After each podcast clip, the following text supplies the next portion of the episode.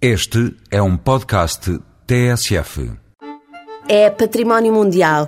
Foi classificada pela Unesco em 1983 e, por isso, é a cidade portuguesa que está há mais tempo na lista dos tesouros da humanidade.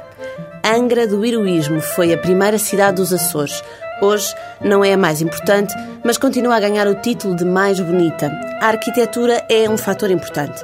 A maioria dos edifícios está pintada de branco e todas as portas e janelas estão debruadas a cores. Amarelo e azul são as preferidas. A zona histórica obedece a uma quadrícula precisa, traçada nos primeiros anos do século XVII, e desse tempo é também grande parte dos palácios que enriquecem a cidade. No mesmo ano em que foi elevada a cidade, o ano da graça de 1534, Angra do Heroísmo subiu a sede da Igreja dos Açores.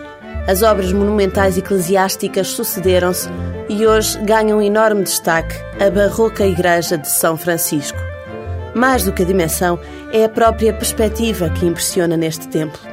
Daqui há dois caminhos à escolha. Ou se desce em direção ao mar e se aprecia ao pormenor a cidade, ou se sobe em direção ao padrão da memória.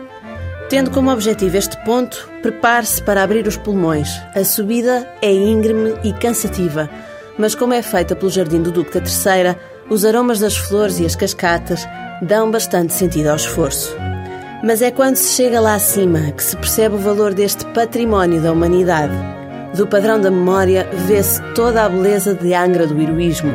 O casario branco, as torres das igrejas, o verde Monte Brasil e uma incrível relação com o mar.